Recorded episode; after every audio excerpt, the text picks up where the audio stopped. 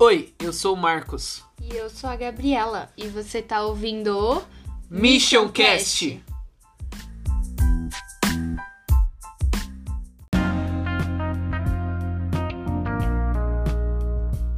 Estamos começando mais um Mission Cast de novo nessa terça-feira bastante frio. Tô sempre com a minha digníssima namorada Gabriela Nonato. Oi, gente. E hoje eu tô com a, presença ilustre, o melhor convidado que tivemos até agora, Apóstolo Marcos Sardinha. Oi, Apóstolo, tudo bom, senhor? Tudo bem, graças a Deus. Muito feliz de poder participar com vocês, de poder compartilhar não só da graça de Deus, mas também daquilo que a gente já viveu na vida, né? Porque muita gente pensa que nós já nascemos, né? Sentado no púlpito, que a gente já nasceu lendo a Bíblia, já nasceu é, talvez sendo né, pastor ou liderando grupos de pastores. E antes disso teve muita coisa, né, Marquinhos? Teve. Muito aprendizado, né? É. O apóstolo ele foi começou como office boy, né? Ele conversou bastante comigo antes de eu entrar nos meus primeiros empregos aí e eu um pouco do sucesso que eu tive na minha carreira profissional é culpa dele. E eu não sei se o senhor lembra, a gente veio aqui, ficou umas duas horas conversando aqui nessa sala. E hoje ele vai passar um pouco dessa experiência para vocês. Bom, apóstolo, conta pra gente como que foi aí. Você começou como office boy e um dia você saiu até em capa de revista. Como que foi isso? Conta pra gente. É, eu acho que tudo tem um início, né? O início pode não precisa ser o melhor lugar. Eu estava ouvindo a entrevista de vocês com a Larissa e eu vi falando sobre estágio, né? Estágio naquela época, não que eu seja tão antigo assim, mas naqueles anos era uma coisa muito difícil. Um estágio era uma coisa muito difícil. Normalmente você entrava para ser treinado, né? Hoje eles chamam de trainee, mas na época era falava, vai ser treinado. Então você entrava sempre por cargos pequenos. Se fosse numa fábrica, você lavava peças. Se fosse no escritório, você era um contínuo ou um office boy ou alguma coisa que servisse ao escritório. Então, naquela época, a primeira coisa que se fazia com 14 anos era se dispor. Eu acho que o se dispor vai de encontro ao que vocês estavam falando. Quando você entra, você não está preocupado com o salário. Lembra que vocês colocaram? É, o salário não é o mais importante. O mais importante é adquirir conhecimento, né? Até a Larissa falou, você entra com a sacolinha vazia e você é. tem que estar preparado para encher a sua sacolinha. Então, eu acho assim, na minha, na minha visão, né, e orientação do meu pai, é, meu pai também era bem assim profissional nessa área, e ele ele sempre dizia isso, Marcos, você precisa se preparar para crescer. Quem quer crescer não está preocupado com o dinheiro, ele está preocupado com o conhecimento. Podem roubar suas calças, podem roubar o seu dinheiro, mas nunca vão roubar o seu conhecimento. Tudo que você aprender é seu. É seu e você leva para qualquer lugar. Se você estiver no Brasil, estiver no Japão, estiver na Europa, onde você estiver, o conhecimento vai servir sempre. Muda as pessoas, muda é, talvez a estrutura ou até mesmo o lugar que você trabalha, mas como você vai trabalhar depende de você. É o seu caráter profissional que vai determinar isso. Então, quando a gente começa a pensar nisso, a gente se dispõe. Se dispõe a servir, se dispõe a ser o colaborador, é, esquece que você não é o primeiro. Outra coisa que meu pai falava muito: nunca peça um aumento. Quem pede um aumento não merece. Quem merece o aumento, com certeza vai receber. Ô louco, amor, é essa, já, parte você já corta, já coloca no, no destaque do Instagram. Nunca peça aumento. A gente vai cortando vários pedacinhos vai colocando. É uma realidade, porque quando você começa a achar que você é bom demais para aquela vaga, então é porque você não é bom. Se você fosse bom, você já teria saído de lá e ido para lugares melhores. Já teria trocado de empresa, já teria alcançado alguma coisa maior. Se você está lá reclamando do salário, é porque você não é tão capacitado. Porque quando a pessoa é capacitada, ela dá sempre um salto. Então, nessa é, empresa que eu trabalhei, eu lembro assim, começando desse jeito, mas foram 11 promoções. E nessas 11 promoções foi sempre do jeito que vocês comentaram aquele dia com a Larissa. É, se dispondo a ajudar alguém que estava fazendo alguma coisa, e nesse tempo de ajudar, você se torna o próximo. O dia que precisava de alguém novo para trabalhar naquela área, o, a pessoa que trabalhava falava assim, ó, quem me ajuda quando é necessário é o Marcos. E quando eles apontavam, eu era chamado pelo, pelo contador na época, né? E ele perguntava: Você consegue fazer isso? Falou: Se for aquilo que ele faz, eu consigo. E aí ele falava: Então, dois dias lá para mim ver o que você faz. Então, nessa época, é, entrou a parte de arquivo, né? Porque a empresa era muito grande, tinha lá quase 2 mil funcionários. Então, tinha uma certa estrutura toda. E eles colocaram lá e rapidamente perceberam que encaixava. Aí veio faturista. Então, o rapaz que fazia as notas fiscais e tudo, fazia cálculo do, dos impostos e tudo isso. E quando eu estava disponível, eu sempre guardava algum horário, não para ficar sentado enrolando, mas para ir lá e falar: Você precisa de ajuda? Tem alguma coisa que eu posso fazer por você? E ele falava assim: Você vai me ajudar? Por quê? Porque eu não quero ficar parado. Ah, então ajuda. Todo mundo gosta de alguém que faça alguma coisa. É. E eu dava a minha mão de obra para ele. E quando chegou numa época, essa pessoa foi promovida. E quando perguntaram, ele falou: Olha, o Marcos continua. E aí entrou e continuou, e aí foi crescendo dentro do setor fiscal. Passa um tempo e de repente é, eles começam, naquela época não existia tanto facilidade de computador, mas existia programação. E aí uma máquina que era programável, eu vi o, cara, o rapaz está mexendo e eu quis, posso ver? E ele falou para mim assim, cara, isso aqui não é para qualquer um. Eu falei, não, mas eu não vou fazer nada, só vou ficar olhando. Falei, ah, se for para olhar e não mexer, não põe a mão. Eu falei, não, não, fica tranquilo. E eu comecei a perguntar para ele, o que, que é esse pino que você coloca no, no, lugar tal, faz isso, faz aquilo, como isso se movimenta e tal. E ele foi falando, falando, falou, moleque, você é muito chato. e eu falei para ele, desculpa, eu vou ficar mais quieto, mas não conseguia ficar quieto. Passa um tempo, ele fala assim, faz a programação você. Aí ele me deu as peças, as coisas lá, eu montei, aí deu uma coisa errada, ele falou, tá vendo, você não sabe tudo. Eu falei, não sei mesmo, cara. Mas se você me ensinar, eu posso aprender. Aí ele era um, um bonachão, aquele cara que não é muito chegado de trabalho, e ele pega e começa a me ensinar só para ele ficar parado e eu trabalhar para ele. Uhum. E eu comecei a trabalhar para ele, acho que ele pensou assim, ele vai reclamar. Ao invés de reclamar, eu agradecia. Que eu fazia todo o serviço dele numa boa. E aí ele ficou doente. Uma... Infelizmente, né, ele ficou doente, precisou ficar afastado quase 20 dias.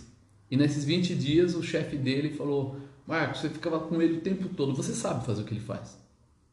E me deu a possibilidade. E aí eu fiz, e ele achou fantástico que tivesse conseguido.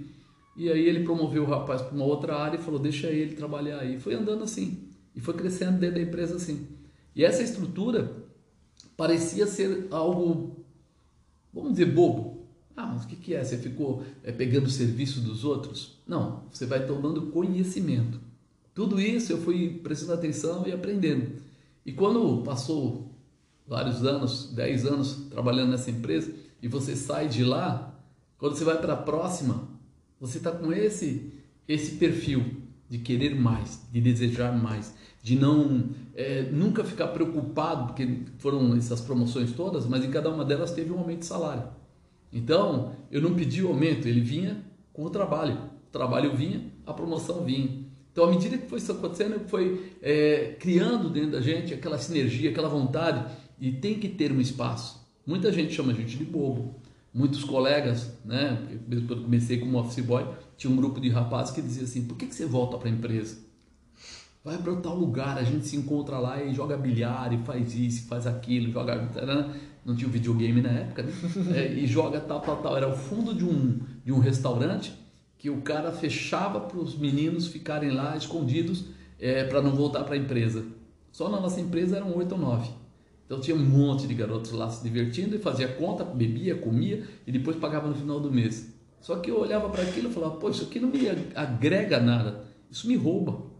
Eu não fico com eles. E eles achavam assim, esse cara é um otário. Ele volta para a empresa e dá um outro serviço para ele.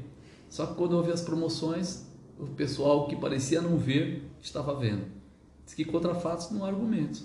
É. Então, à medida que você se disponibilizar, alguém vai enxergar. Se não é do seu setor, é de outro setor. É. Isso é muito verdade. Tem sempre alguém que fica de olho em você. É, as pessoas podem achar que não, mas, gente, o seu chefe, seu gestor, ou alguém do seu time, alguém que trabalha ali no mesmo escritório que você, tem sempre alguém de olho como você trabalha, como que você vai atrás de entregar suas, seus objetivos, suas metas. Então isso é muito, muito importante, é muito Você verdade. falou uma coisa legal. Ter objetivo. É. Ter metas. É, não é o problema de como você entra na empresa. É onde você quer chegar naquela empresa. E o pessoal perde muito essa referência. Sim. Eles olham assim e veem um cargo. Você vê um projeto. Quando você entra para um projeto, é onde você vai atrás do júnior, pleno, sênior, trocar de, sabe? Como você falou, qual é o, o time que você quer trabalhar, com quem que você quer estar junto, como você quer ser visto pelo grupo. Porque se você for sábio demais, mas não souber compartilhar, você vai criar inimigos e não amigos. Você tem que saber que você tem para distribuir. Você não tem só para você. O sábio, o bem visto, não é o camarada que assume tudo para ele, cresce, acaba atingindo, vamos dizer, média 10, não. É aquele que leva o grupo todo a atingir a média 10. É, até porque quem tenta pegar tudo de uma vez não dá conta de tudo. É muito. Depois de muitos anos, a gente trabalhou, a gente ouviu falar da, da engenharia, da reengenharia, ouviu falar desses trabalhos de, de treinamento, de ISO, de tantas coisas, e a gente resume tudo nisso. Não existe trabalho individual, existe trabalho em grupo. Toda vez que você for individualista, você vai perder numa guerra. Toda vez que você for individualista, você vai gerar inimigos e não amigos. Então você precisa lembrar que num time que joga o 11, tem um goleiro e às vezes ele está lá atrás. Você faz o gol lá na frente, ele está pulando de alegria lá atrás. Porque ele sabe que o time dele está ganhando. E quando ele agarra um pênalti, você que é o centroavante pula também, porque ele agarrou o pênalti. Ou seja, o time agarrou o pênalti. Então é esse conjunto que faz é, a empresa ter força. Uma empresa que não tem um time legal, ela é fraca. Mais cedo ou mais tarde ela, ela começa a ter debilidades, ela começa a ter fragilidades, ela começa a ter dificuldades. Por isso eu trabalhei com uma equipe de vendas muito tempo. Nós chegamos a 180 pessoas, né? E os líderes dos grupos de trabalho, eles é, lutavam muito exatamente para fazer o quê? Não um só, todos os vencedores. Não adianta você ser o otimamente comissionado e o resto do pessoal desanimado. Porque daqui a pouco esse que é desanimado, além de ele não ser uma força a favor, é uma força contrária. Vai começar a reclamar da empresa, reclamar das pessoas e se bobear, até vai passar a informação de dentro da empresa para fora. É. Eu tive um escritório que fechou por causa disso, sabia? Tinha uma pessoa que trabalhava com a gente, ela vendia demais, só que aí começaram a contratar pessoas e as pessoas não conseguiam se adaptar. Aí saiu todo mundo do escritório, ficou eu, outra pessoa e essa pessoa que vendia demais. Porque a pessoa que vendia demais não era o suficiente para manter o escritório em pé. E aí o escritório acabou fechando. É, aposto de você dar mentoria né, para os empresários, ao grupo Evolua. É, o que, que na sua visão, faz um doido largar o emprego, largar todos os benefícios que a gente tem? Igual você disse, a gente entra na empresa com projeto, vira júnior, pleno, sênior. O que faz uma pessoa endoidar da cabeça e abrir um CNPJ? projeto, objetivo, propósito. Porque quando você é desses que começa a crescer, crescer, crescer, não existe limite. Como a gente brinca, né? O céu é meu limite. Não existe limite, porque o limite está muito dentro daquilo que você acredita. Eu- vamos falar assim, é, eu trabalhei na, numa empresa, a penúltima empresa que eu trabalhei, fiquei também 10 anos e meio, quase 11 anos lá. E também cresci do mesmo jeito, foram mais 11 para 12 promoções. E nesse período, o que aconteceu? Eu, quando eu cheguei lá, cheguei com aquela visão que eu tinha: angariar conhecimento, dividir, compartilhar e tal. Só que num nível maior. Aí você já entra, na época era analista é, pleno de custos, formação de preços e coisas do tipo. E ali dentro começou novamente. Ah, peraí, então daí foi para administrador de vendas e aí trabalhei uma época como assistente da diretoria financeira e foi andando lá dentro. Quando chegou num certo nível de conhecimento, de angariar conhecimento, todas as reuniões que tinham na empresa, que não eram minhas, reuniões de sistemas, por exemplo, eu chama o Marcos. Aí o cara falou, mas ele não é do setor. Chama ele. Se ele participar, a gente vai saber o que pode dar errado. E o pessoal brincava, falava, você é um controller júnior. Por quê? Porque quando eu falava de contabilidade eu sabia, de custo eu sabia. Quando eu falava de finanças, quanto a pagar, quanto a receber, eu sabia onde ia dar problema. Então quando eles começavam a falar, eu não ia lá para dar, eu vinha aqui, não, eu ficava sentado, só ouvindo. Aí eles falavam, falavam, falavam, todo mundo discutia o assunto e no final o diretor dessa área falava assim: Marcos, você tem alguma coisa para dizer? Eu, eu posso falar? Ah, vai dar problema em tal coisa, nisso, nisso, nisso, porque tem inconsistência nessa área. Vocês estão falando disso, disso, disso, e não vai dar certo por causa disso. Porque tá dando. É, vocês vão deixar estourar aqui, ó. Aí o cara falou, não falei para chamar ele? Mas por quê? De tanto ter trabalhado em tantos setores, você começa a ter conhecimento. Todo mundo recebia relatório. E recebiam muitos relatórios, porque naquela época era aquele papel zebrado, né? E era muito relatório, todo mundo recebia. Isso tinha um custo. E um dia o, o diretor falou, Marcos, você acha que todo mundo precisa desse relatório? Eu comecei a rir, ele falou, por que você está rindo? Eu falei, vamos fazer um teste? Fala aí. Eu falei assim, não entrega para ninguém relatório um, um dia. No dia seguinte você vê quem reclamou. Aquele que reclamou é aquele que leu o relatório. Aquele que não reclamou é porque nem percebeu que faltou o relatório. Ele deixou dois dias, não um dia. No outro dia, mais ou menos 25% do pessoal reclamou. Ele cortou 75% dos relatórios. E eram muitos. Nossa. Aí ele falou assim: Cara, você é doido. Que ideia foi essa? Eu falei: Não. É simples. Quando você tem que receber o almoço e ele não chegou, o que, que você faz? Ei, cadê meu almoço? Mas quando o almoço para você não é nada, tipo é um, é um lanchinho, você já comeu, você está bem, se é um docinho, você deixa para lá, não faz diferença. É o que aconteceu. Eu só usei neles a atribuição comum da vida da gente. O cara falou, mano, você é doido. Mas por quê? Nisso, quando você sai nesse período aí, começa a conhecer tudo isso, você começa a imaginar assim: eu posso fazer muitas coisas lá fora. Eu posso produzir alguma coisa lá fora. Né? Por exemplo, o, o, o Costa, né? pai, ele, ele chegou um dia e falou: Vou montar um lava rápido. e quando ele falou: Vou montar um lava rápido, eu e a Bispa não ficamos contra. A gente falou para ele assim: Quando você for montar um negócio, você tem que ter controle do seu negócio, conhecimento e experiência. Se você montar alguma coisa que você não tem controle, experiência, se você não conhece seu negócio, o que, que vai acontecer? Vai, vai tropeçar várias vezes. Só que nós não temos recurso para ficar tropeçando. Então, quando alguém sai de uma empresa para montar uma empresa, quando alguém larga alguma coisa para se tornar PJ, né? ele era antigamente um funcionário e aí ele vai para esse outro lado. Primeiro, tem que ter dentro dele um, um vapor, um calor mais forte do que aquele da outra empresa, porque lá ele tinha fundo de garantia, férias, décimo terceiro, é, se ele ficar doente, ele fica na caixa, tal, tal, tal. E quando ele é empresário? Tudo isso deixa de existir. É, some. Some. Então, ele tem que ter fome daquilo que ele faz. Agora, como é que você vai montar um negócio próprio seu se nem você conhece? A primeira coisa é que você começa a desejar. Por exemplo, quando a gente fala do pastor Juliano, ele começou a ser o cara que colocava os produtos na farmácia para poder expor melhor os produtos farmacêuticos, tal. Depois ele foi ser o vendedor do produto.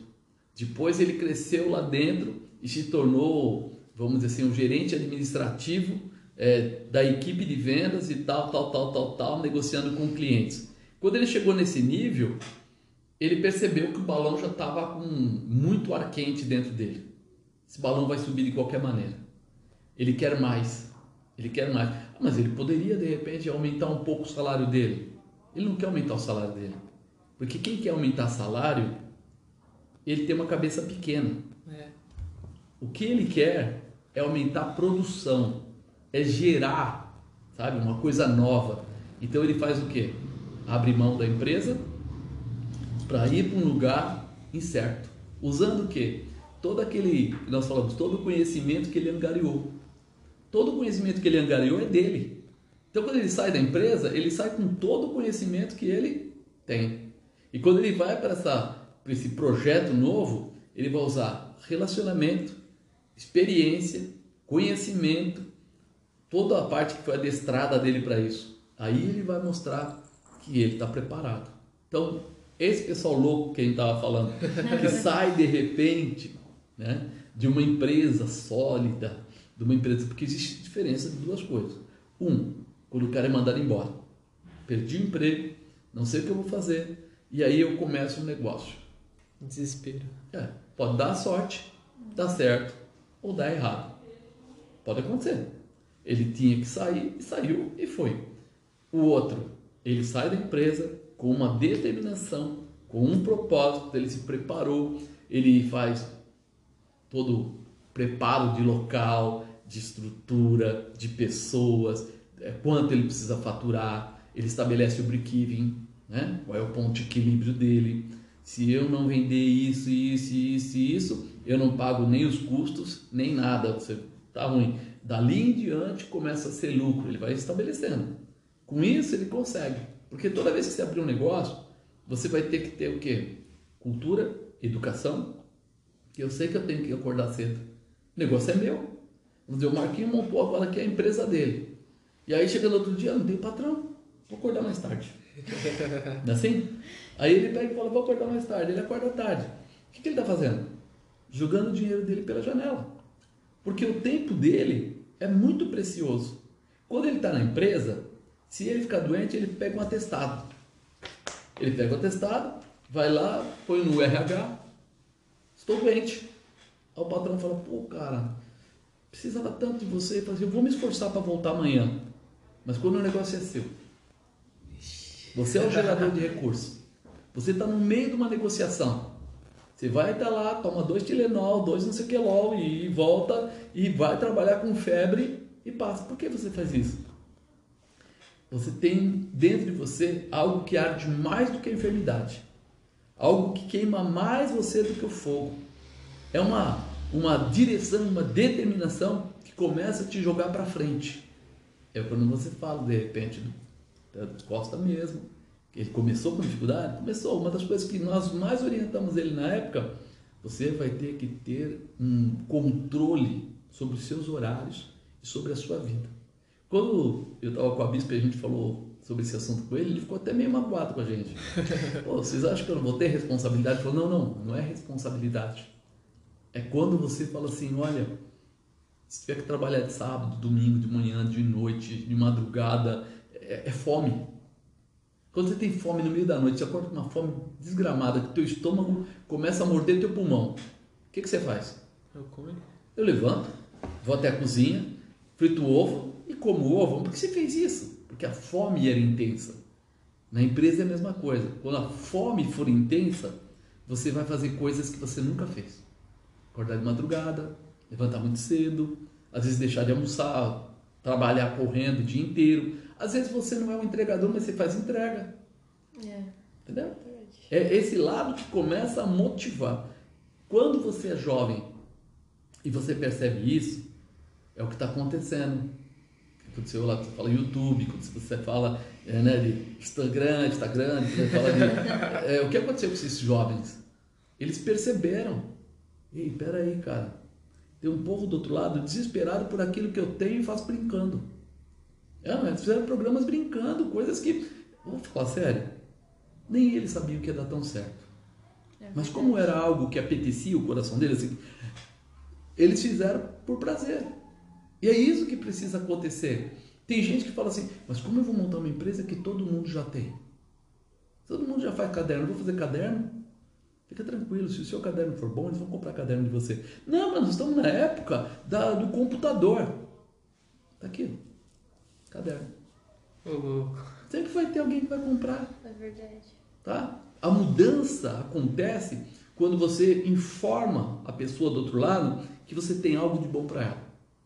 Você reparou que de um tempo para cá as crianças começaram a pintar? Sua irmã deve ter começado a pintar aquelas coisinhas de princesa, de não sei o que, com lápis ah, é. de cera. Eu sei qual é. Aqueles que vêm cheios de coisinha, como se fosse um quebra-cabeça. Você vai pintando, né? Não Aquilo é ridículo pro tempo, pro dia de hoje. Onde alguém vai lá e aperta o botão no computador, aparece a imagem, se ele passar lá o dedo não sei onde, ele pinta com o dedo, mas como é que pode?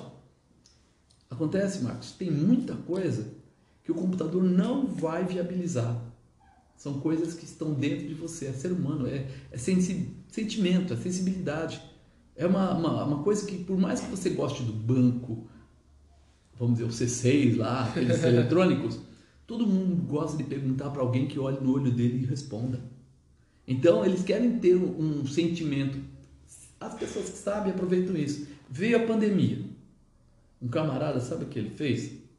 O que um camarada, uma pessoa fez mais ou menos uns 70 anos atrás. Ele começou a fazer o saquinho do pão com propaganda. Você fala, aposta.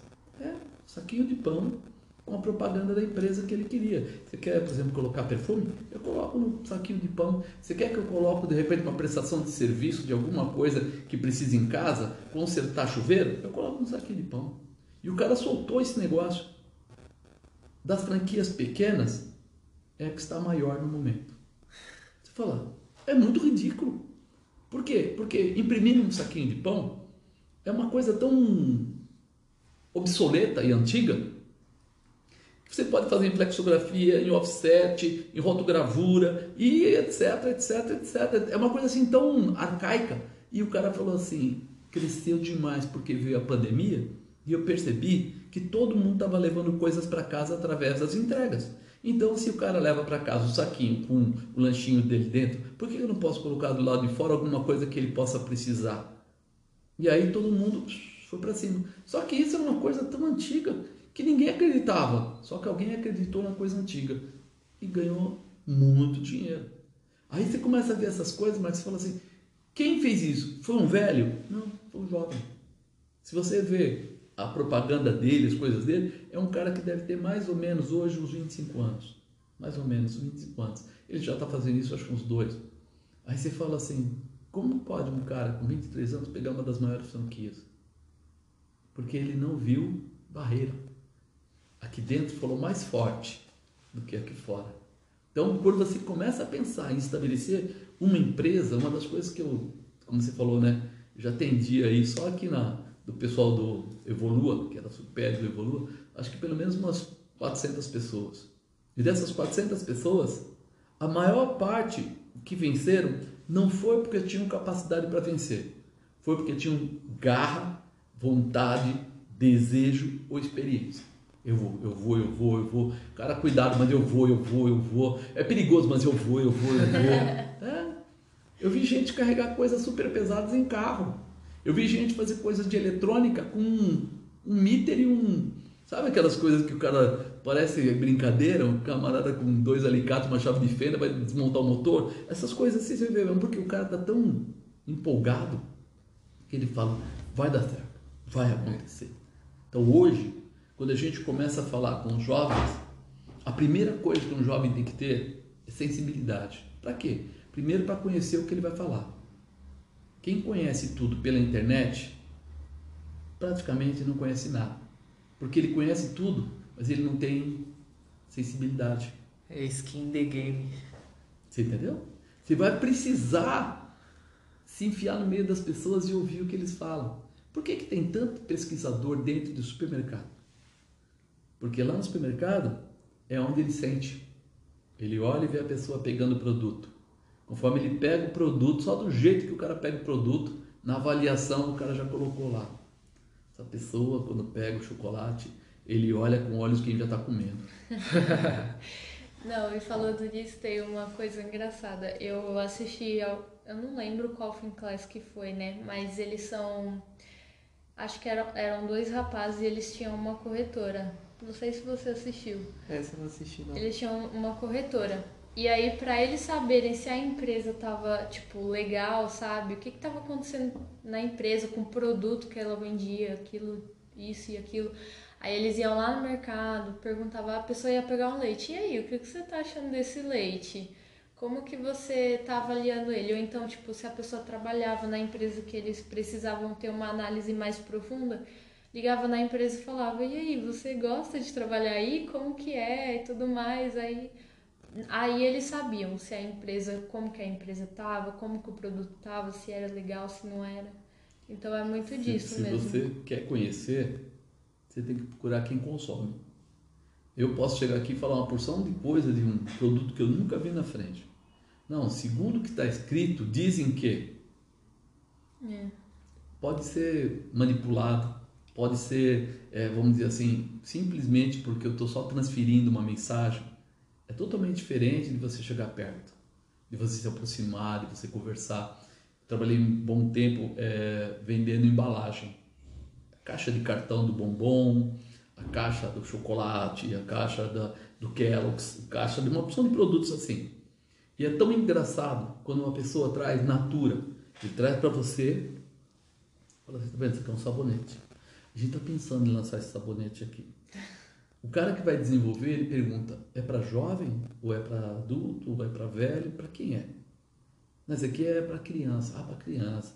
É, isso é o que você pretende, né? Ou qual é a, a região que você vai trabalhar? Sul do Brasil, Nordeste, é, Centro-Oeste, porque para cada uma das colocações você tem que ficar atento, porque vai ter uma forma de ver as coisas, uma forma de, de você é, desejar o um negócio. Então era muito interessante. É, na Natura, na época que eu atendia eles, eles tinham 51 homens ou mulheres, né, pessoas de desenvolvimento. 51. Você falava assim, pô, uma equipe enorme. É. Né? Os caras chegavam em você, às vezes o pessoal vinha com uma massa de modelar. O cara começava a mexer, conversando com você, ameaçando uma massa de modelar. Você pergunta o cara que ele está brincando comigo. Quer que é massinha? O que ele ia fazer? Aí ele vinha com uma régua lá, um negócio, uma espátula, pá, pá, pá, pá. Montava mais ou menos como ia ser o vidro do perfume, a altura do vidro. Ele falava assim, ó, vai ser assim, ó, o produto. Aí eu estava com o meu homem de desenvolvimento do lado. Aí eu falava, cara, o que você acha? Ele falava assim, esse vidro não pode ser um pouco mais côncavo, porque eu posso fazer uma caixa sextavada, sim, sim, sim, sim, tal. Aí o cara falou, não, não pode, porque nós estamos seguindo a sequência da Lua. A Lua, o que, tem que ver? É alguém que projetou, olhou para a Lua e começou a criar toda uma, uma linha em cima disso. Então a conversa ali, ela é muito mais profunda do que aquilo que você está vendo. Quando você comprou no mercado alguma coisa, você pensa assim: o que, que é isso? Eles não pensam: o que, que é isso? Isso representa tal, tal. Mamãe e bebê. Aquela que tem dado. Aquilo parece uma coisa assim que caiu, pá, não caiu, foi desenvolvido. O cheiro, a forma, o desenho, a caixa, é tão... a cor, a, a parte interna tem que ser o cartão branco, porque a criança é limpinha, então tal e tal. Quando você começa a falar disso, você fala assim, meu, existe um desenvolvimento para isso. Então uma pessoa que vai trabalhar com isso, ela precisa gostar muito. Ela não pode ser, ai Marcos, vou ter que te ouvir, caramba. Tá bom, fala. Eu comecei uma reunião com eles às 8 horas da manhã num dia e terminei às 2 da manhã.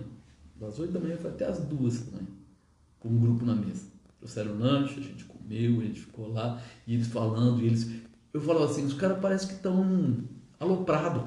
Sabe, parecia que assim, usou droga, porque cada vez que eles descobriam uma coisa nova, eles ficavam fascinados. A gente vai fazer, a gente vai, não sei o que, aí eu tipo, vai, vai. E fica junto ali, porque você começa a ver assim, eles não estão naquela função por falta de emprego, por falta de opção.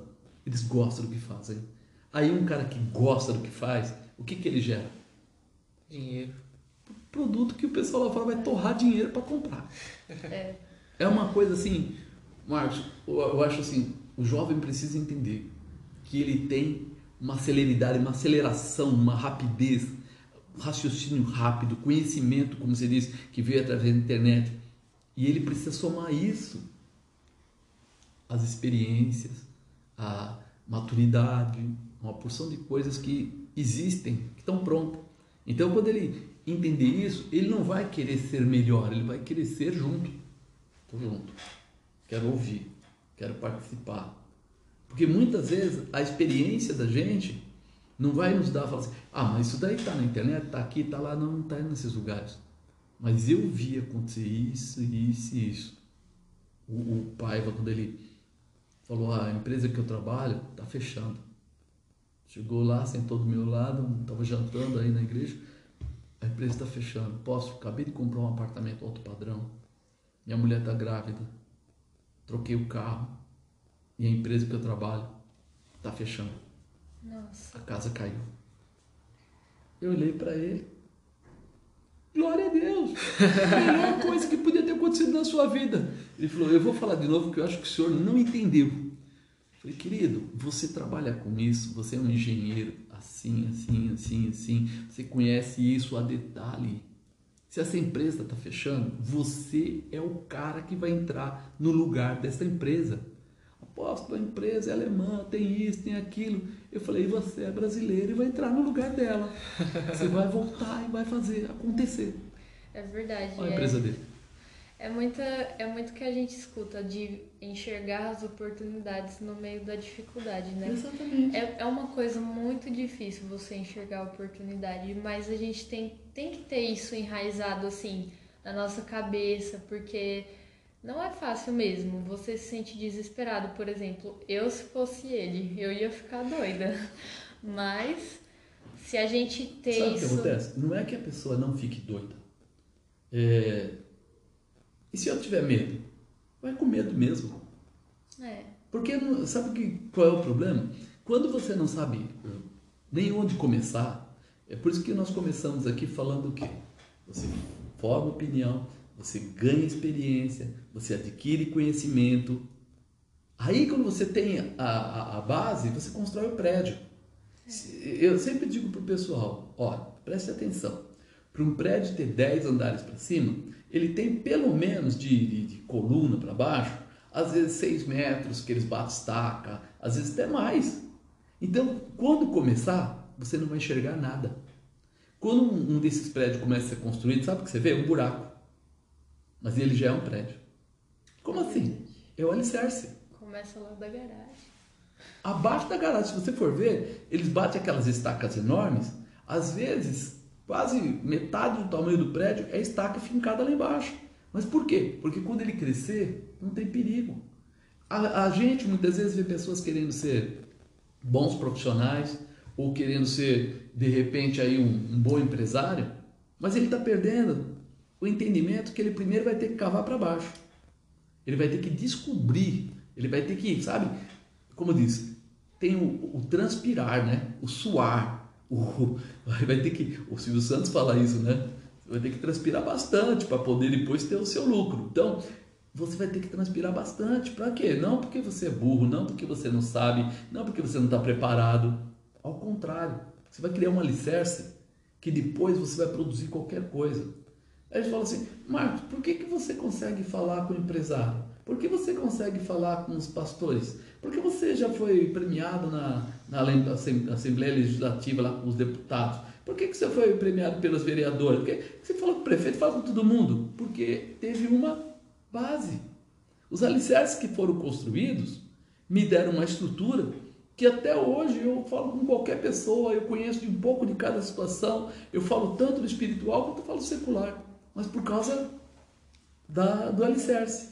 Só que quando começou, aparecia? Não vai aparecer. Ah, ninguém me dá valor.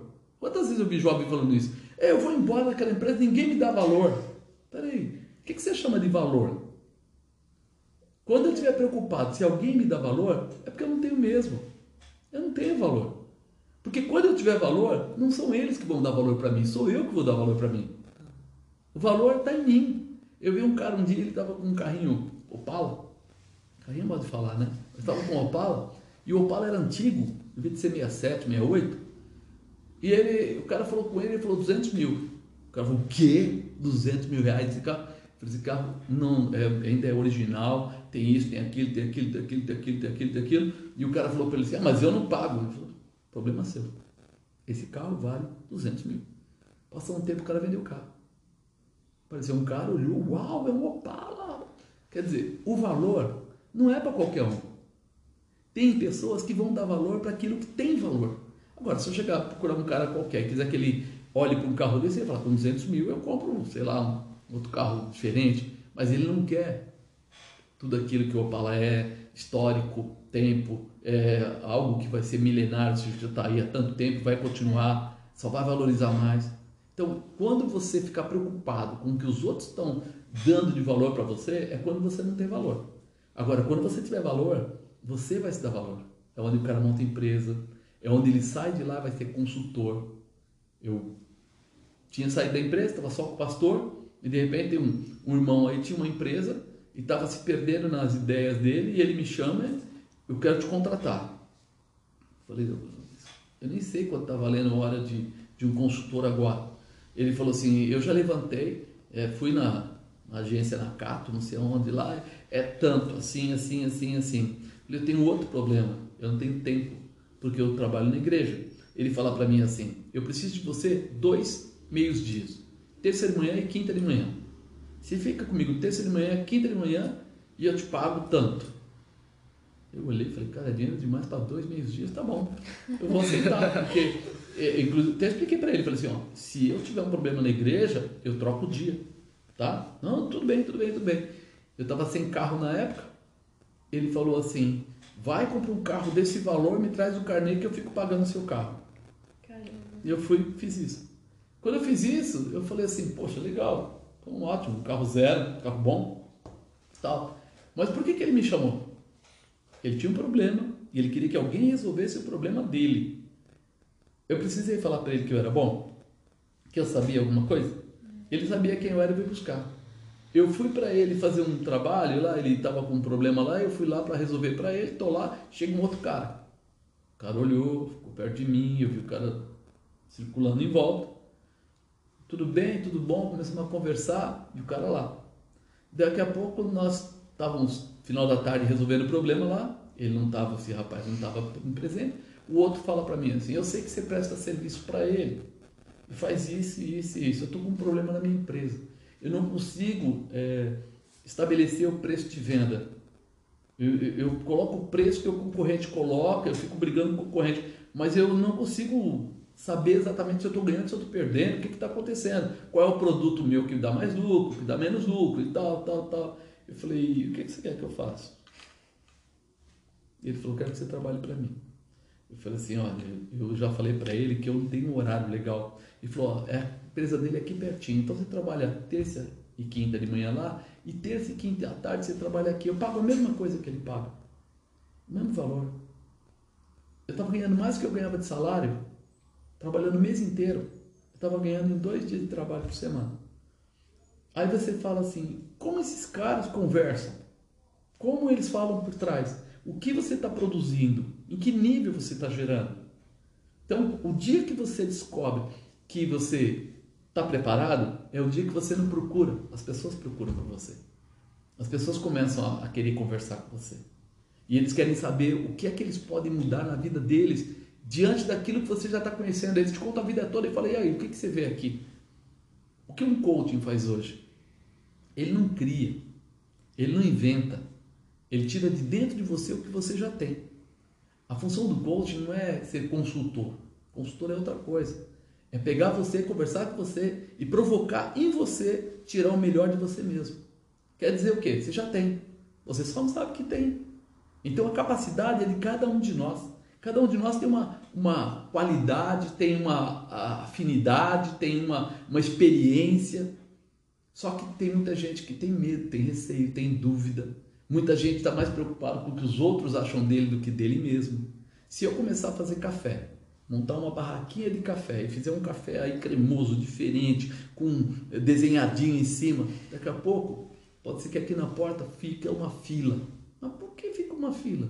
Porque se um gostar, vai contar para o outro. E o outro vai contar para o outro. E até hoje não inventaram nada tão forte quanto boca a boca. É verdade. Então, à medida que você estiver fazendo aquilo com prazer, eu, lembro que eu estava em São José dos Campos, estava numa feira lá, e de repente eu fui com a bispa até um, um shopping, e aí eu cheguei lá e falei para a moça, né? Você tem um café para mim? Ela falou, sim senhor. O senhor quer o café como? Eu falei, ah, se puder fazer de melhor. Brincando, né? Eu fui brincando. A mulher fez uma flor em cima do desenho da, que era de café com leite, ela desenhou em cima com esqueci o nome daquele negócio, negócio escuro, a coisa mais linda. Eu li por negócio falei. Meu Deus. Ela falou assim, sério, assim. Aí eu peguei e tomei o café. Aí eu falei pra, pra bispa, eu vou tomar outro café, tá gostoso? E eu nunca vi isso. Fui lá, comprei outro fichinha, pá, coloquei lá. Ela fez outro desenho. Meu Deus. Eu falei, quantos desenhos você sabe? Ela falou, quantos cafés o senhor quer tomar?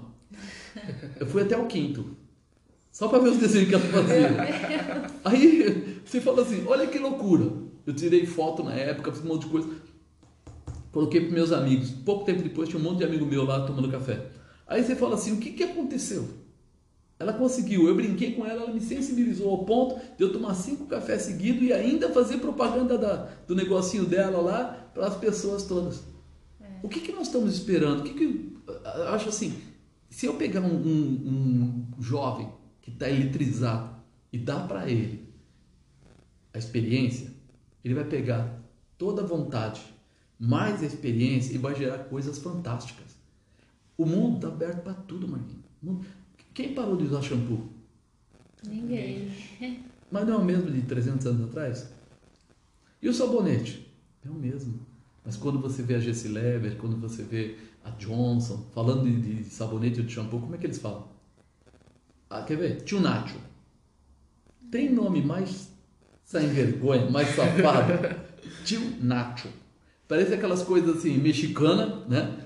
Só que outro dia eu estava reparando aqui, no, fui na farmácia aqui em cima, e vendo como os caras estão vendendo. Eu vi umas duas pessoas é, pegando ali e já tinha um outro lá no caixa. E eu, eu, eu, tenho essa mania de ficar observando, ficar olhando, porque como eu vinha em embalagem, eu ficava muito tempo em farmácia, supermercado e tal, avaliando tipo de embalagem, durabilidade, etc. Eu fiquei olhando e falei assim, cara, o nome não importa. Importa como você põe para as pessoas. Se está caindo o cabelo, não vai cair mais. É. Se o cabelo é fino, vai ficar grosso. Fica um, sabe? Muda a concepção. Então hoje, Marcos, se você começar a prestar atenção, o jovem ele sai bem na frente dos mais velhos. Ele só não está preparado para valorizar o que ele tem. Um monte de jovem está indo para farra, bagunça, bebida, droga e etc jogando fora toda a energia e sinergia que ele tem. Ele não está valorizando. Se eles valorizassem, nós íamos ter muito mais vereadores, deputados e muito mais pessoas produtivas e muito mais jovens. Só que eles estão deixando isso como se fosse uma coisa de pessoas de mais idade. E nós precisamos aproveitar isso, isso que você está fazendo hoje, de, de preparar, de informar, de apoiar. Você já pensou o que a gente poderia ter dentro das escolas? É uma coisa. A pastora Pamela, você viu o que ela fez com a Mel? Começaram a falar para ela que era difícil uma criança aprender inglês e falar bem inglês. Ela começou com a Mel brincando, brincando, brincando. Outro dia ela falou assim que teve uma professora de inglês que falou assim: "Eu nunca vi uma criança não americana falar inglês como sua filha fala". O que aconteceu? Ela falou: "Vou mostrar que pode". Ela não era professora de inglês. Ela se preparou para mostrar que pode. E hoje ela está dando aula de inglês para uma de criança aí. Aí você fala assim: o que aconteceu? Está aqui dentro. Aí dentro tem um leão. O que você vai fazer com o leão? Vai deixar ele na jaula para mostrar para os outros que você tem um leão? Ou você vai soltar ele na, no meio da selva para ele fazer o barulho, para ele crescer, para ele desenvolver? Então hoje, que a gente olha, dentro da, da própria igreja, teve as meninas que dançam ali que montou uma empresa de cosméticos e tal. Ah, é verdade. Quando elas vieram falar comigo, eu quase dei pulo dessa altura. Falei, maravilha, vai para cima. Meu pai falou que é perigoso. Eu falei, não é perigoso nada. não é perigoso. Por que, que não é perigoso? Porque vocês estudaram a coisa, foram atrás, perguntaram e tal, e tal, e tal. Né? À medida, quando eu falo com o seu pai lá, eu falo para ele, ele fala assim, ele tem uma outra loja e tal. Eu falei, faça sempre as contas. Nunca haja por impulso. Haja por sabedoria. Tire proveito. E é isso que faz você crescer. Toda a tua informação, agora você vai tirar proveito dela. Você imaginou? Com tudo que você falou que tem de, de Google, que tem de internet, que tem internacionalmente, mas você ser humilde de parar no, nos caras que conhecem e pegar de graça toda a informação. Eu vi um cara uma vez, quando eu era mais jovem, que ele, ele chegou numa empresa e a empresa falou assim: Nós não estamos contratando. E ele falou: Eu posso falar com o diretor?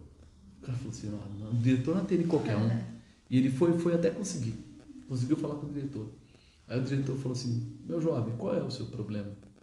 Ele falou assim: Não, eu não tenho um problema. Eu tenho uma vontade de trabalhar nessa empresa. Ele falou assim: Você não entendeu. A gente não está contratando. E ele falou assim: Eu não quero ganhar dinheiro eu queria trabalhar aqui e aprender o que eu vejo as pessoas aqui, tal, tal, tal. O cara falou, senta aí. Falou, ah, traz um café. Aí começou a conversar com o rapaz. Sabe o que aconteceu? Contratou ele. Contratou dizendo para ele assim, eu não vou te pagar nada. Você vai trabalhar aqui de graça. Ele falou, vou trabalhar de graça. Você está entendendo que você não vai ganhar nada? Tô. Passou um mês, o que, que ele fez? O cara já estava com a carteira assinada e tudo mais. Por quê? Porque o cara falou assim, não é brincadeira.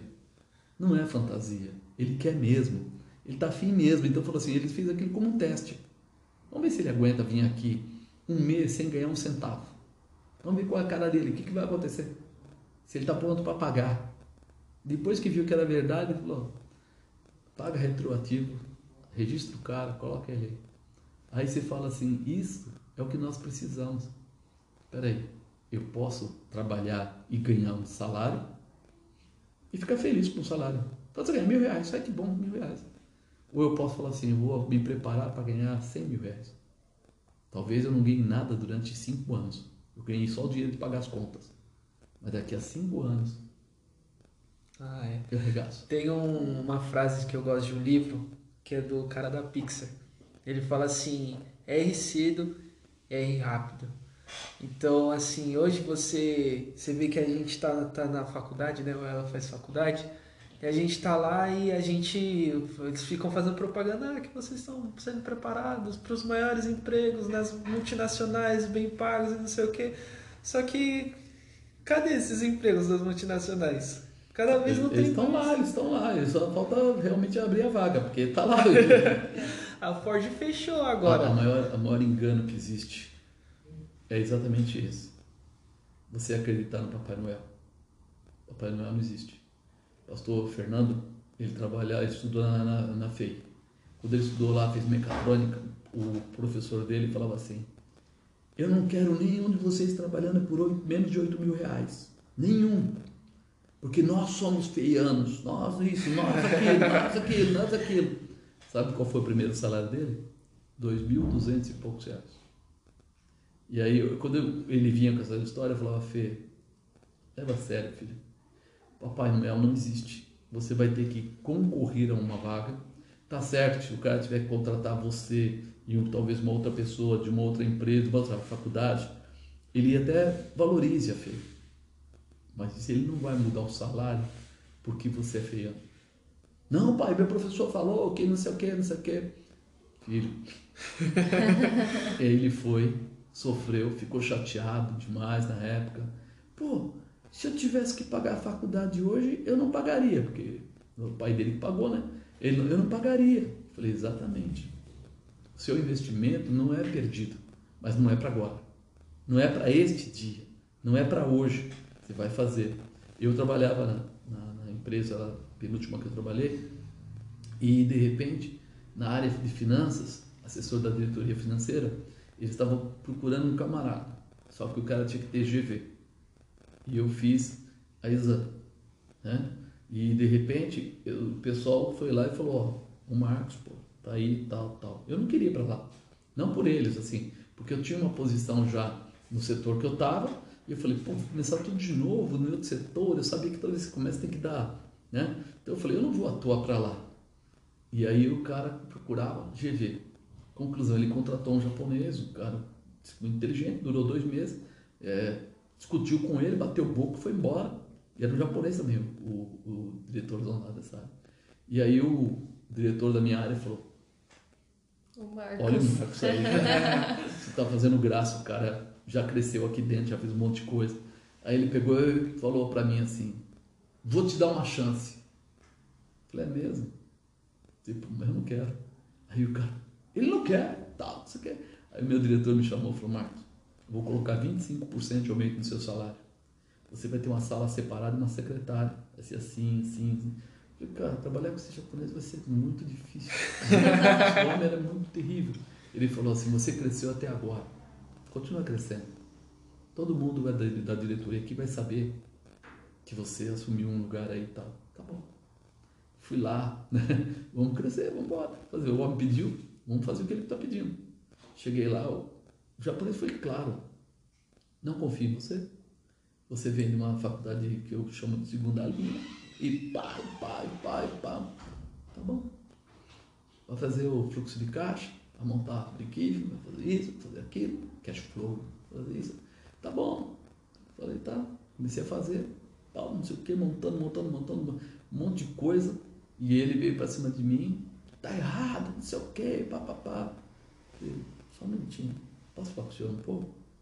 Porque a secretária junto, foi na sala dele, encostei a porta, falei, olha, o senhor falou que eu ia trabalhar contigo. Eu estou disponível para trabalhar. Mas. Opa, The Maximum Record Time 60 minutos. Vamos. Dar... Termina esse. Aqui. Recorde. Agora sim. Agora sim, pode ir. Não, aí entrei na sala dele, aí expliquei para ele, falei, eu tô aqui profissionalmente, tô aqui para te servir, para te ajudar. E eu gostaria de ser tratado como eu te trato, profissionalmente, tal, tal. O cara ficou assim, tipo. Assim, era jovem, né? Esse jovem doido, né? Falar assim comigo, o que ele pensa. Então, eu estou à sua disposição para fazer o melhor, desde que o senhor me trate como profissional. Aí eu falei, ah, desculpa, acho que eu me excedi na colocação. Então, tá bom. Eu fui lá, consertei o que tinha que consertar, trouxe de volta para ele. Aí ele olhou, aí ele pegou, falou, é, tá errado aqui, tal, tal. Mostra, tá errado. Aí por causa disso eu peguei e mostrei para ele que quem estava errado era ele. Mas no silêncio, assim, na boa. Falei, então eu corrigi. É que o senhor não, não percebeu e tal. Ah, pô, desculpa aí, desculpa aí, não sei o quê. aí eu vi assim, ele sentiu que é, o cara não é tão burro quanto parece, né? Porque o teu valor, ele não aparece assim. Ele cresce. Ele é, sabe, geminado. Aí ele vai crescendo. Aí o cara ficou assim já comigo. Aí um dia ele foi para uma reunião. E aí me levou junto. Eu sentei do lado dele boca calada, fala nada, ouve, o patrão vai falar, você ouve. Aí ele foi e tal, tal, aí o diretor do outro lado começou a bater nele, pum, pum, pum, pum, pum. E eu lá, quieto, olhando. Aí ele ficou roxo. Aí eu falei, posso falar uma coisinha? Ô Marcos, pensa para falar, porque o negócio tá feio. Dá licença. Aí mostrei pro cara todos os erros que o cara tinha cometido nos cálculos que ele fez. Falei, olha, peguei HP, né? HP 12, pá, pá, pá, tá aqui, não sei o que, o senhor Ronis fez isso, isso, isso. Então, se eu projetar desse jeito, nós estamos perdidos, porque no final do ano essa empresa vai pro buraco, tal, tal, tal. O senhor me leva a mal, se eu estou falando, tal. Puxei a calculadora, coloquei aqui parei. O cara do lado, sorriso daqui e aqui, tipo, o meu filho aqui está me protegendo, né? Terminou a reunião, ele falou assim, muito obrigado, eu devo para você essa. Falei, que é isso, cara, você é chefe, eu, tô, eu percebi a falha porque eu estava tranquilo, eu estava só te apoiando, então eu consegui perceber. Você estava discutindo, você não percebe e tal. Aí ele olhou para mim e falou assim: Olha, tua forma de pensar, porque eu pensei que você ia tripudiar, você chegar e falar, tá vendo? Falei, de jeito nenhum, eu estou aqui para te apoiar. Eu sou teu assessor. Aí ele falou o quê? A partir daquele dia, Marcos, tudo que ele ia fazer, ele falava, Sartinho, vem cá um pouquinho. Aí ele fechava a porta, eu tô fazendo isso, e o que você acha? Aí você fala assim, não era GV importante? Não era mais. Eu fui fazendo trabalhos para ele e ele foi referenciando, assinando em cima, e o pessoal falava assim, que loucura. Para você ver a nível de detalhe, era proibido fazer aniversário dentro da empresa, festinhas, coisas do tipo. Eu cheguei para ele e falei assim, ó, eu queria chamar os amigos supervisores para comer um pedaço de bolo, gerentes, tal, tal, tal, mas minha sala é pequenininha a sua é grande. As suas têm uma mesa de reunião. Eu não posso chamar o pessoal para comer um pedaço de bolo na sua sala, que é meu aniversário? Pode. Eu saio da sala. Ele saiu da sala para deixar a sala dele, para eu trazer pessoas lá para comer o bolo. Aí você fala assim, os caras quando ficaram sabendo, os colegas falam, que loucura é essa? Mas não era por causa do Marcos em si, é por aquilo que eu demonstrei para ele ser na vida dele. Eu sou seu apoio. Agregar para te ajudar. Eu, eu não sou grande, não, você é grande, eu sou. Só que ele demonstrava o quanto era grande para todo mundo quando ele fala isso. Você vem e usa a minha sala. Você vai na reunião no meu lugar. Fui para a Componente Suzano para falar com um diretorzão lá no nome dele. Então quando você fala assim, os caras falam, quem é você? Meu nome é Marcos. Não, Marcos está onde? Eu sou da superintendência da parte de finanças, tá? Porque era eram 23 companhias. Essa que eu estava era uma das 23. Então o chefe está em outro lugar. Você vai para lá para discutir um assunto, é, o cara fala, pô, quem é esse cara? Nunca vi ele na frente. Você chega lá para falar. Então isso mostra quando você começou a atingir alguns níveis que vão fazer de você conhecido dentro e fora. Nas companhias do país era conhecido por causa do quê? Daquele chefe que olhava e falava assim: esse cara serve. Ele não está aqui para atrapalhar, ele está aqui para ajudar. Ele não incha. Ele está sempre pronto a, a realizar. Então é nesse sentido, Marcos, que eu falo assim: quando você começa a adquirir conhecimento, preparo, quando você sai de lá, você não é grande. Porque a gente não precisa ser grande. Eu não preciso ser poderoso. Eu tenho a sabedoria própria, eu uso só o que eu tenho. A humildade traz reverência. E é isso que nós precisamos ter. Humildade para ouvir todo mundo, para separar o que é bom, uhum. se desfazer daquilo que não presta. O cara está falando bobagem, eu não preciso levar isso a sério. E eu não vou ficar de bobeira, porque automaticamente eu vou perder tempo. Então eu não vou ficar discutindo com quem não vale a pena. Eu vou discutir coisas que valem a pena, conversar coisas que valem a pena. Isso forma você profissionalmente, depois forma você, se quiser, como empresário e mais que isso, como pessoa. Porque se a pessoa é oca, ela vai ser oca na empresa, ela vai ser oca na, é. na indústria, vai ser oca é, nas amizades. Você anda com a gente, você sabe assim, qual o respeito que esses, esses empresários da igreja têm com a gente. Eles param para perguntar. Quantas vezes o pessoal me liga? Estou no meio do negócio, de uma irmã aqui na, na avenida mesmo. Estou aqui, apareceu ali um salão, mas ele é assim, assado. Quanto você está faturando? Quanto você chega? O que, que você faz? Faz isso. Faz... Então vai para cima, porque isso vai dar certo. Você está no caminho exato. Vai, aí depois ela liga, deu certo, aconteceu, foi isso mesmo. É, o senhor falou, o senhor orou, o senhor isso. Então você está dentro de um contexto. Você não, não é um, um dedo da mão. Você faz parte da mão. Você é um dedo, mas você faz parte da mão. É isso que muda a história de alguém. Se hoje vocês querem ver gente crescer, começa agora. Lembra? Alicerce para baixo. Não precisa aparecer agora. Mas logo, logo, quando começa a construir para cima, todo mundo enxerga. Você falou assim, pô, você é, foi premiado, tirou fotografia. Eu nunca me preocupei com isso. Nunca me preocupei. Mas aconteceu. Chega lá, de repente, o cara te chama lá num lugar, ó, das empresas aqui do Brasil, não sei o que, a sua empresa foi é, classificada e o seu trabalho está aqui, então nós queremos né, honrar e tal, tal, tal. Você fica até sem graça, assim, porque você fala, pô, não foi para isso que eu vim aqui, é outro contexto. A, a empresa penúltima que eu tinha saído, quando eu saí, foi quando eu me converti, né?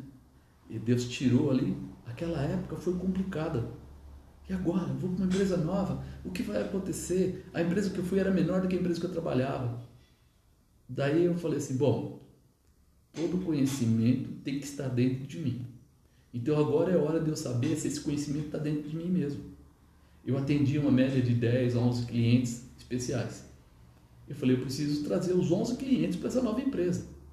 E aí até a bispa falou para mim: você é louco? Você acha que você vai conseguir mudar 11 clientes grandes de empresa sendo que uma empresa que está indo é menor do que a outra, eu falei, agora que eu vou saber se eu sou capaz ou não. Fui para cima. Os 11 vieram comigo. Foi um, o outro, o outro. A primeira reunião que eu fui no grupo de, de indústrias gráficas, que os gerentes das indústrias se juntavam, esse que era ficou no meu lugar lá, ele falou assim: não fica triste com o que pode acontecer.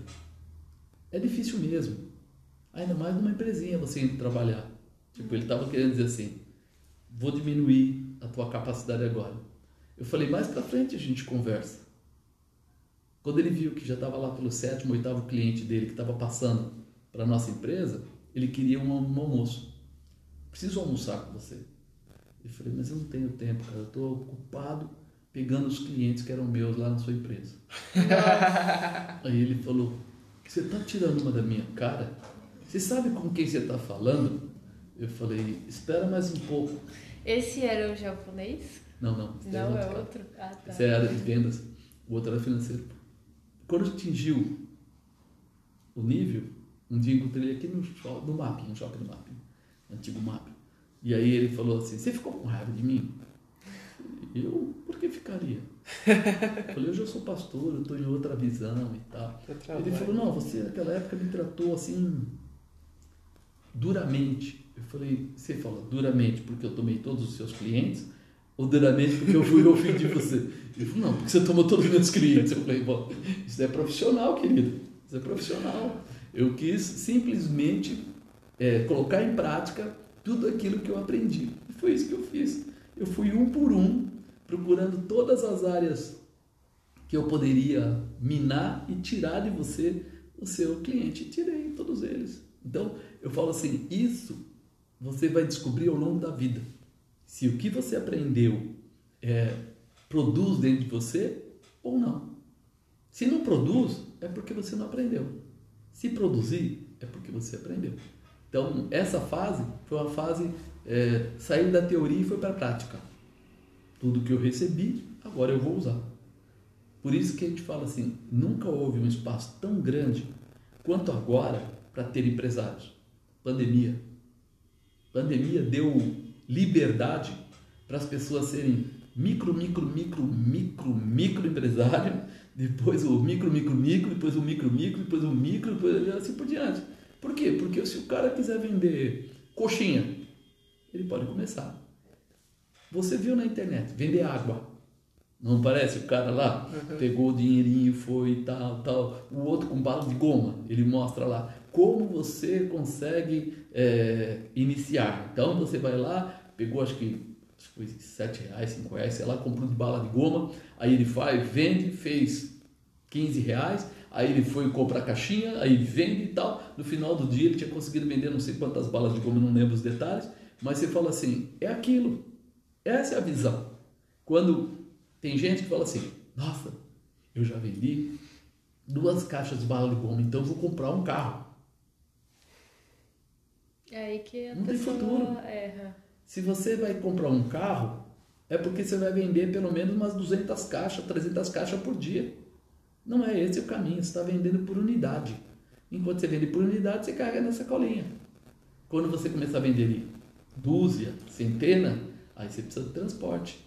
Então, a cabeça do camarada tem os dois pontos. Um, comercial. Outro, administrativo. Quando ele trabalha só comercial, então ele não pode ser um empresário. Ele tem que ser um representante de uma empresa. Porque vai ter um cara administrativo lá atrás, ou até mesmo industrial. Quando ele conseguir fechar esse tripé que a gente fala que é comercial, administrativo e produção industrial. Produção porque você pode de repente comprar de terceiros, outra coisa. Mas quando você conseguir fechar esse tripé, seu negócio dá certo. Ah, mas o cara é bom demais, como ele faz conta bem, como ele administra bem, mas ele não sabe vender. O que, que vai acontecer? Ele não vai alcançar. Nossa, o cara é muito um gênio, ele, ele conhece tudo de produção. Ele não vai alcançar. Porque ele vai precisar sempre do tripé. Uma empresa que não tem o tripé, ela está fadada a falir mais à frente. Então, antes de chegar lá, ele precisa aprender ou se unir a pessoas que tenham, sabe? Eu sou uma área, ela é outra e você é outra. Nós três juntos, né? Somos super gênios. Vamos pra cima. É assim? É, tem então, gente que faz isso mesmo e dá certo, né? Sempre. As grandes sociedades surgem quando tem o mesmo objetivo. Quando você tem várias pessoas, mas não tem o mesmo objetivo, não dá certo. É, e tem que ser um objetivo bem claro, né? De todas as partes. Eu brinco às vezes com os empresários aqui da igreja, que falam assim, escreva, nem que seja no papel de pão. Escreva. Não é, é de desvalorização é assim, para que ninguém esqueça do que foi combinado. O que foi combinado? Qual é a sua parte? O que você vai fazer? Como você vai fazer? Escreve aí. A mesma coisa. Se eu fizer a mesma coisa, quando a gente tiver uma dúvida, como é que a gente resolve? Só ler. Tá aqui. Ah, tá. Então desculpa, fui eu que errei mesmo. Ah, não, eu achei que você ia fazer, você não fez. Não, você disse que fez, que não fez. Você não consegue. Uma sociedade assim, ela não tem estrutura. Então é muito importante. E, e as pessoas também esquecem que é uma sociedade, né? Às vezes elas deixam todas as funções com uma pessoa só, aí a pessoa não aguenta, aí a pessoa fica desanimada, aí começa a dar errado. E as e pessoas têm que lembrar. Forte, é. né? Uma sociedade quer dizer que nós estamos juntos com um objetivo. Porém, a empresa ela está alheia às pessoas físicas. Então, quem tira dinheiro da empresa para fazer coisas particulares, ele não está pensando como empresa, muito menos como sociedade. É. é onde vai quebrar. Ele economiza e você gasta. Aí você fala, pô, pô, assim não dá, eu também vou começar a gastar. Normalmente é assim que a gente vê as pessoas fazer. Ao invés de ajudar a segurar, eles acabam soltando. E aí é ruim.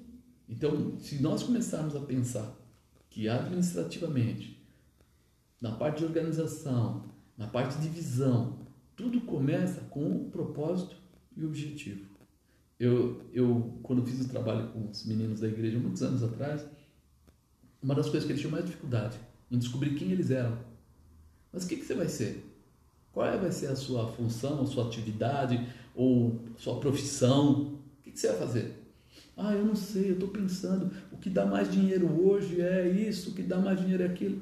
Querido, nós temos características próprias.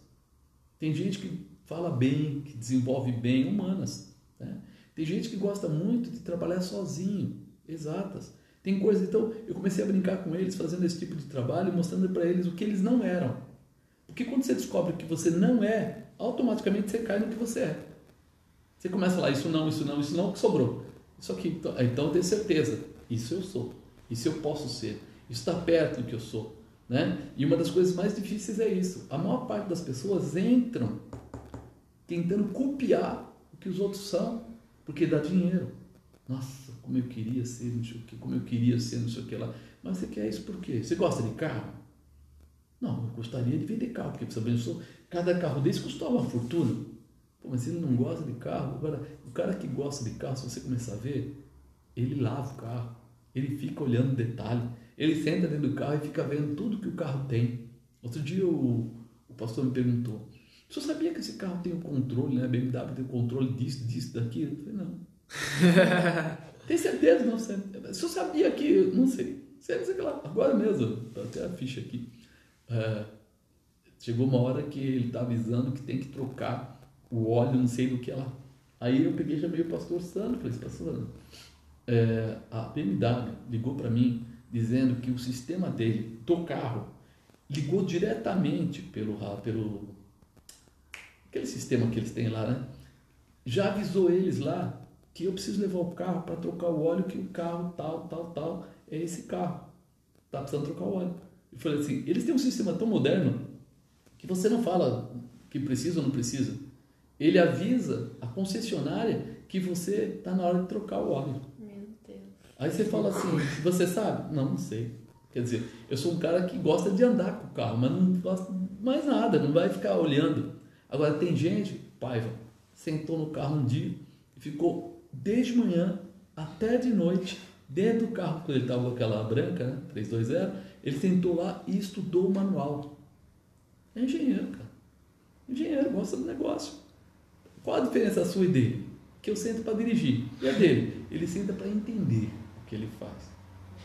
Por isso ele é mecânica, tem mecânica, ela gosta da empresa dele lá, engenharia mecânica, desenvolve coisas a né, milímetros e é detalhista. É isso que a pessoa precisa entender antes de querer ser profissional. Que arde no seu coração? O que, que você acha, Marquinhos? O que, que arde no seu coração? eu gosto de investimento. Entendeu? O cara que gosta de investimento, ele lê muito, ele quer saber tudo o que está acontecendo, porque tudo interfere. Se mudar o, o Bolsonaro, interfere? interfere? Se mudar o governo dos Estados Unidos, interfere? interfere? Se a China começar a jogar mais uns vírus por aí, interfere? Você entendeu? Tem coisas que. Eu falo assim: o, o pessoal às vezes pensa assim, não, eu gosto de lidar com investimento, ele vai pensar só na taxa de juros, só. Não, ele vai ter que ter a cabeça aberta para olhar tudo que está acontecendo em volta. Porque o mundo hoje né, é ligado. Então, se você não souber isso, você não atinge o objetivo. É uma coisa muito importante. Eu falo assim: quando alguém quiser saber do que ele gosta, ele precisa começar a conhecer, participar, desenvolver. Bitcoin é legal, não é? Você viu quanta gente perdeu dinheiro aqui na igreja? Ah, é. Bitcoin é legal, com a pessoa certa com a pessoa errada, você toma um chumbo e acabou a brincadeira.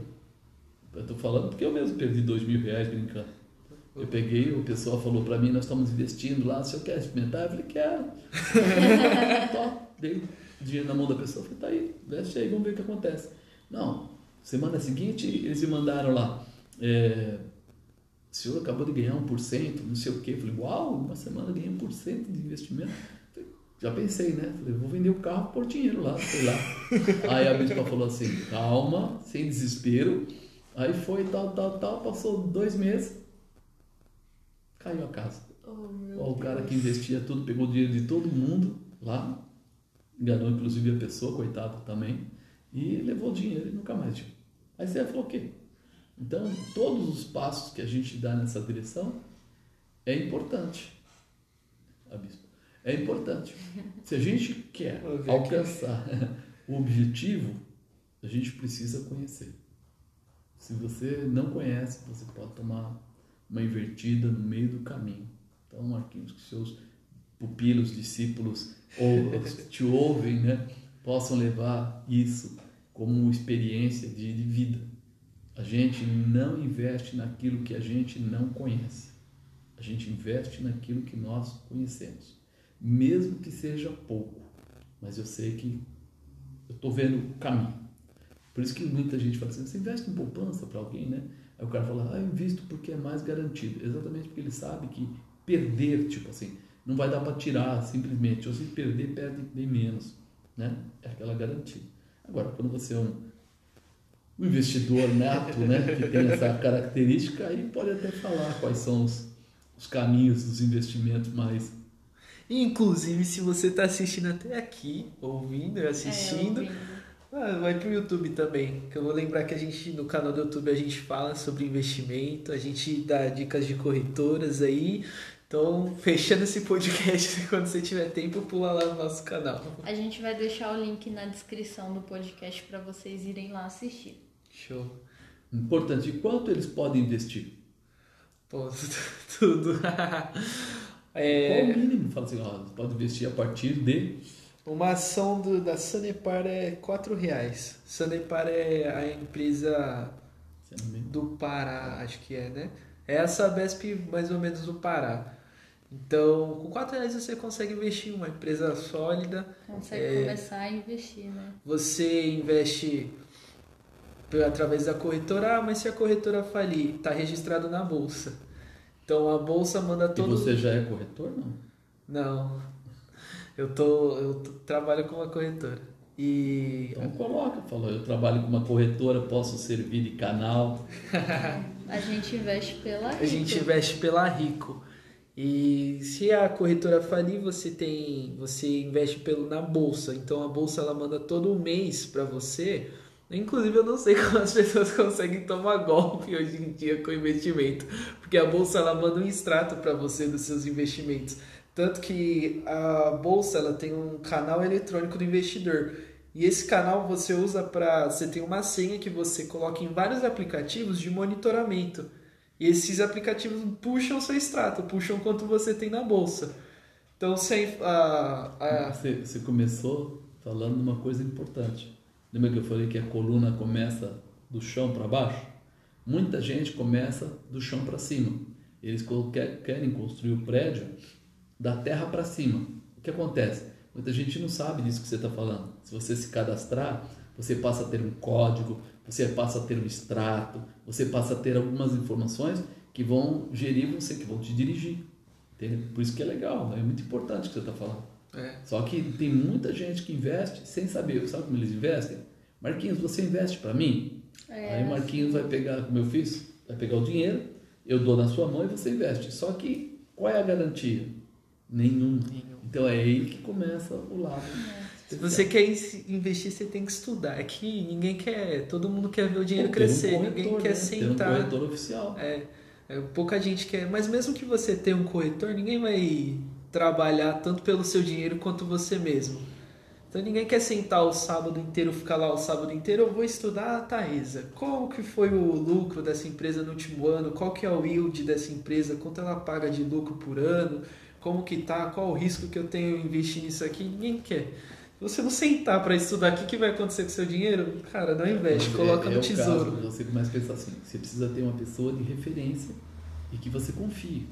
Então, se é o Marquinhos que vai ser esse corretor ou essa pessoa de confiança, a pessoa precisa te conhecer e sentir. Porque é que nem eu não vou estudar medicina para saber se eu tenho uma doença.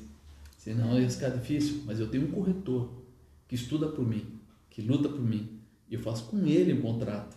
Eu tenho que ter um contrato com ele, para que ele se responsabilize por isso, pelo meu investimento. E isso precisa ser você.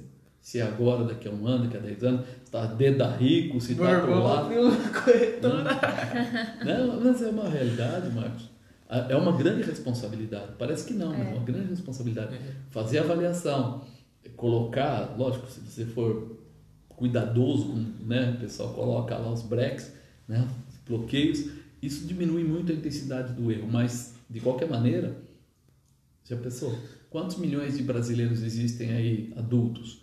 100 milhões? Aí você fala assim, 100 milhões. Se 100 milhões tivesse que estudar para investir, não, mas ele tem você que vai ser responsável pelo por uns 500 mil pessoas aí. Então, é. Aí diminui bastante essa intensidade. É, e fazer com que as pessoas invistam já é uma coisa boa para o país, né? Ah, é, a gente estava falando, porque a gente faz esse trabalho com, com jovens, eu volto no que, que a gente estava falando lá.